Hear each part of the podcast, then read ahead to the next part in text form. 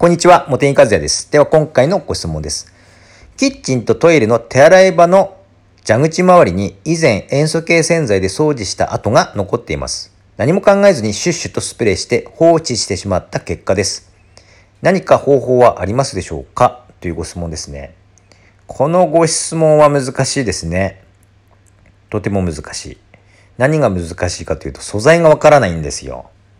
キッチンとトイレ2箇所のえー、手洗い場の蛇口周りということなんですけれども、ここでも決めないとですね、お答えできないので考えていきたいと思うんですが、キッチンの手洗い場ってシンクのことですよね。で、シンクの蛇口周りだから蛇口ではない。だから、シンクの素材のことだと思うんですよ。そうなると人代、人工大理石かステンレスかのどちらかですよね。で人工大理石については、あの塩素系で傷む変色するとかっていうことはあの考えにくいんですよ。だってあのもし傷むようなことがあればですね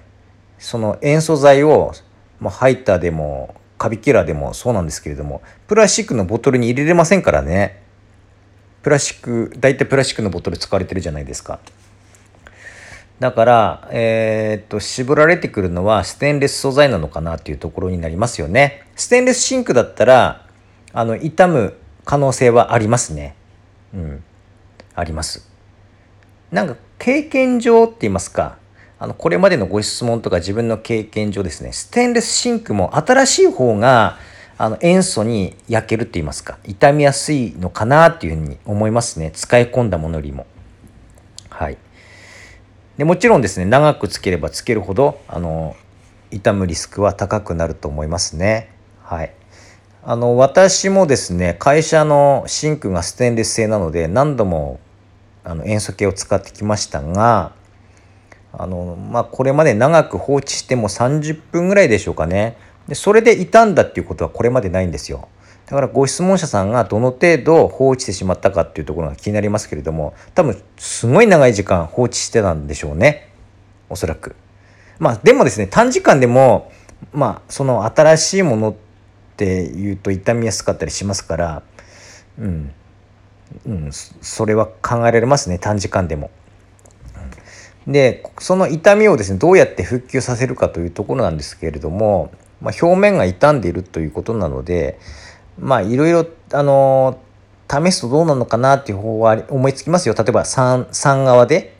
あの洗ってあげるとか。あとは還元剤ですね。還元剤。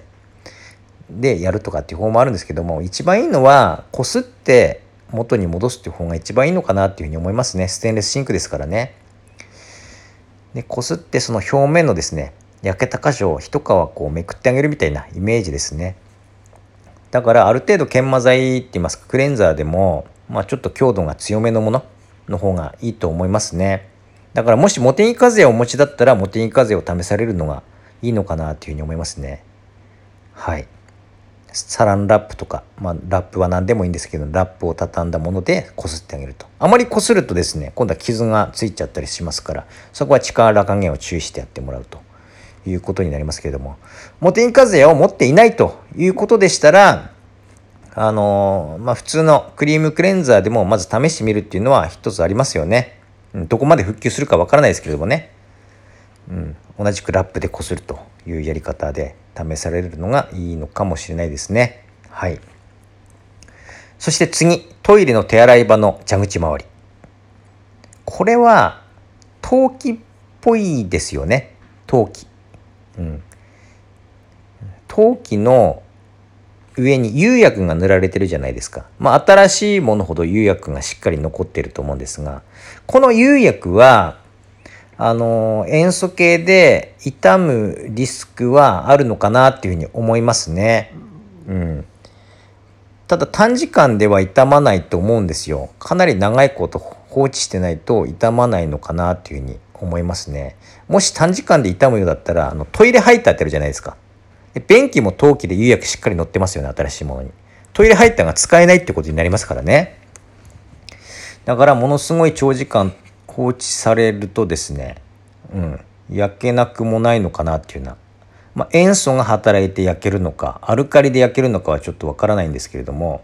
うん、焼けそうな感じもしますね長時間あの放置してると。で釉薬っていうのはガラス質なんですよ。でガラス質が傷むとそこがザラザラするんですよね。でそれでツルツル感がなくなって白っぽく見えるっていうような状態になるのであの方法とすればまあ、耐水ペーパーでこすってみるっていう方法もありですよね。あの番手が非常に細かいもので。ただこれはですね、あの釉薬を全部取ってしまうということになりますから、あの液がかかっていないところはあの釉薬がしっかり残っていて何も問題ないじゃないですか。まあ、そこまでこう落としてしまうっていう風なやり方になりますからあの部分的にあの変色してるような状態だったらもあのやあのおすすめできないかもしれないですね。うん、おすすめできないかもしれないっていうかおすすめできないですね。全体的にものの見事にもう全体がもう塩素焼きしてるみたいな状態だったらありなんでしょうけれども、うん、それ以外はちょっとおすすめできないですね。まあお伝えしておいてなんですけれども。じゃあどうやって復旧させるかっていうとえー、っとこれすごい難しいんですが、まあ、陶器の釉薬のあの焼けじゃないんですけれども以前ですねあの業務用洗剤を主に売っていた時代にガラスあ違うガラスじゃない鏡鏡をあの強い酸性洗剤で焼いてしまったことがあるんですよだからもうまさに陶器と同じ状態ですよね同じっていうか近い状態ですよね。あの、鏡もですね、ガラスなんですね。あの、ガラス鏡なんですよ。一般的な鏡は。で、陶器の釉薬もガラス質じゃないですか。そういう部分では同じって言いますか、非常に近い状態にはあるんですけれども、それを、その焼けた鏡をですね、復旧させたことがあるんですけれど、それ何使ったかというと、あのー、あれです。ガラスコート剤。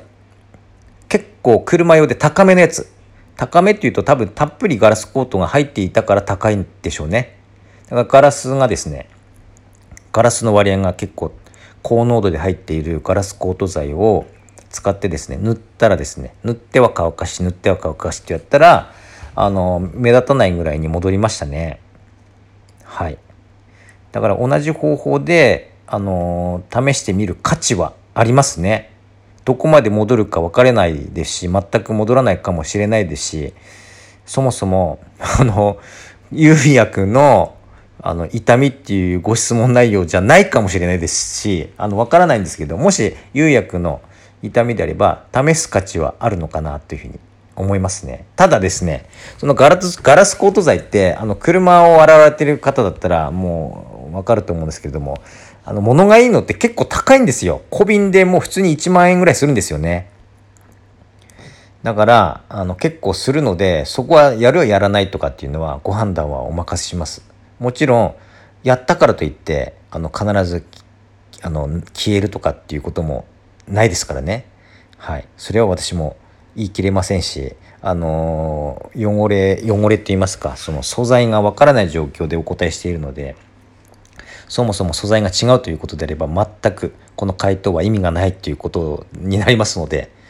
はい、まあ、そんなところでしょうか。はい、ということで今回はこれで終わります。どうもありがとうございました。